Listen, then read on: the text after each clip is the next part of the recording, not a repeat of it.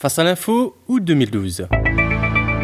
Bonjour à tous, Eric et David pour cette nouvelle émission de Face à l'info. Bonjour David. Bonjour à tous. Aujourd'hui une émission pratique sur comment choisir son mot de passe. Mais peut-être avant de dire comment choisir son mot de passe, on peut se demander comment les hackers pénètrent sur un compte en ligne. Oui Eric, peut-être avant de vous répondre, je veux juste mettre au clair un point essentiel.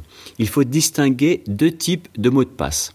Le premier est le mot de passe de votre ordinateur. Vous savez, lorsque vous allumez votre ordinateur, la plupart des gens tapent un mot de passe pour accéder à leurs données.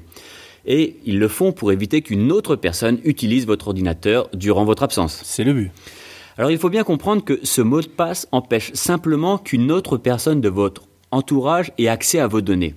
Mais en réalité, c'est pas très compliqué de faire sauter cette barrière de sécurité. C'est pourquoi le mot de passe de votre ordinateur empêche uniquement vos proches d'accéder à vos données. Hmm. Mais n'importe quel spécialiste de la sécurité pourra récupérer vos données sans aucun problème. On pourrait comparer ce mot de passe-là, celui de votre ordinateur, à un petit cadenas sur une grosse porte. Un coup de marteau et le cadenas saute. Que pouvons-nous faire?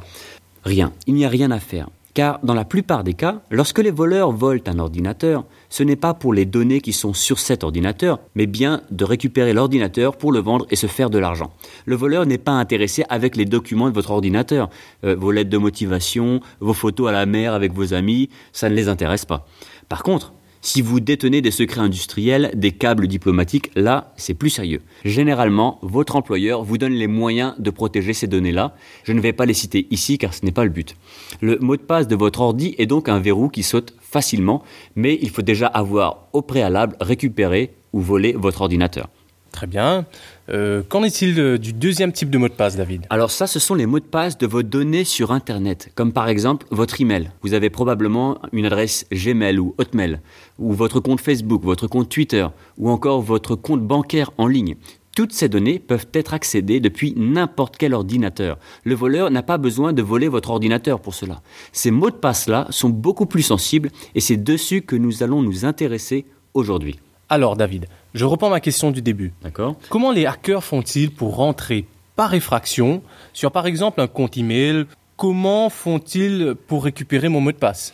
Tout d'abord, les hackers ont besoin de beaucoup d'ordinateurs pour pénétrer sur votre compte email.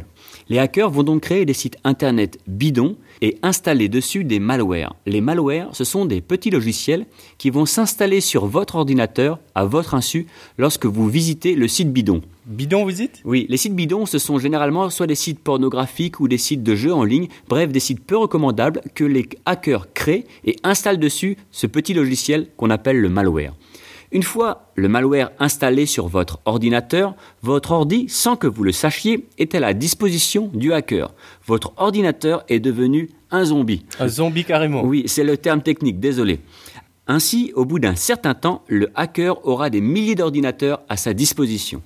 Le hacker va donc envoyer une instruction à tous ses ordinateurs et va leur dire attaquer par exemple telle adresse email.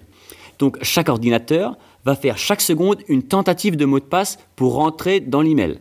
Mais comme il y a des milliers d'ordinateurs à sa disposition, le hacker fera en réalité chaque seconde des milliers de tentatives et au bout de quelques millions, il va probablement trouver le mot de passe et ainsi pénétrer votre compte email. Mais comment le hacker demande-t-il à chaque ordinateur zombie quel mot de passe utiliser? C'est un travail phénoménal.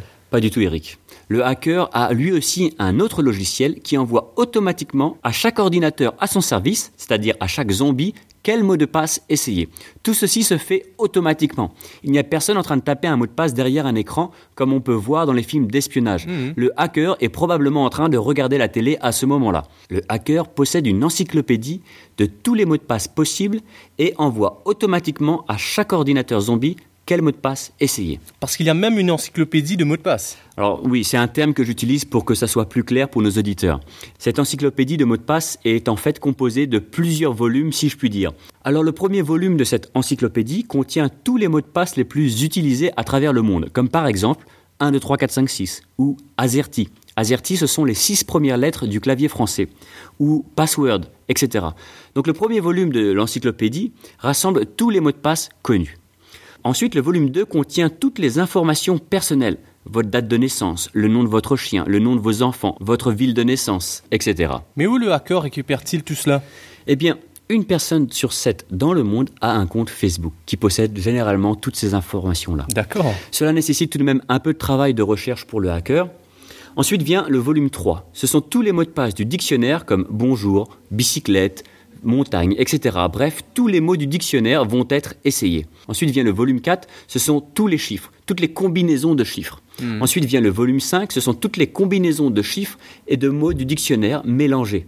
Montagne 777, Paris 75, vacances 95. Et enfin, le volume 6, c'est un dictionnaire de tous les mots déguisés. Mot déguisé, vous dites? Oui, je vous explique. Le chiffre 0 ne ressemble-t-il pas à la lettre O en capitale? En quelque sorte. Le chiffre 1 ne ressemble-t-il pas à la lettre L? Dans cette logique, nous pouvons dire que le plus peut faire penser à la lettre T. Exactement. Le volume 6 de cette encyclopédie du hacker contient tous les mots de ce genre. Par exemple, certains ont comme mot de passe le mot soleil, mais au lieu d'écrire soleil S-O-L-E-I-L, ils vont l'écrire S01EI chiffre 1. Et quand on lit, ça fait soleil. Le chiffre 1 a remplacé la lettre L et le chiffre 0 a remplacé la lettre O. Mais que faut-il faire, David? Alors voici comment écrire un mot de passe. Je vous donne trois règles très simples. Allez-y. Première règle, votre mot de passe ne doit absolument rien dire, c'est-à-dire avoir aucune signification. Deuxième règle, votre mot de passe doit être un mélange de lettres minuscules, majuscules, de chiffres et de symboles, comme les virgules, les points d'exclamation, les parenthèses. Troisième règle, votre mot de passe doit avoir au moins 8 caractères. Alors quand on lit les articles de presse, ils disent tous qu'il faut changer son mot de passe tous les 3 mois. Mais franchement, déjà que c'est dur de se souvenir de son mot de passe, maintenant s'il faut le changer tous les 3 mois, excusez mon langage, mais on est mal barré. D'ailleurs franchement, je me demande combien de personnes le font vraiment, à part les agents des services secrets. L'autre conseil dicté par les magazines high-tech est d'avoir différents mots de passe pour chaque compte. Mais là encore, excusez-moi, je me demande combien de personnes le font réellement. On a de plus en plus de comptes sur Internet, comme les emails, les réseaux sociaux, les accès bancaires. Ça devient extrêmement compliqué d'avoir des mots de passe différents, et si en plus maintenant il faut les changer tous les trois mois, c'est tout simplement impossible. Alors je vais vous donner un conseil, et ça sera le mot de la fin, que je n'ai jamais lu dans aucun magazine, mais qui me semble rempli de bon sens et que j'applique pour moi.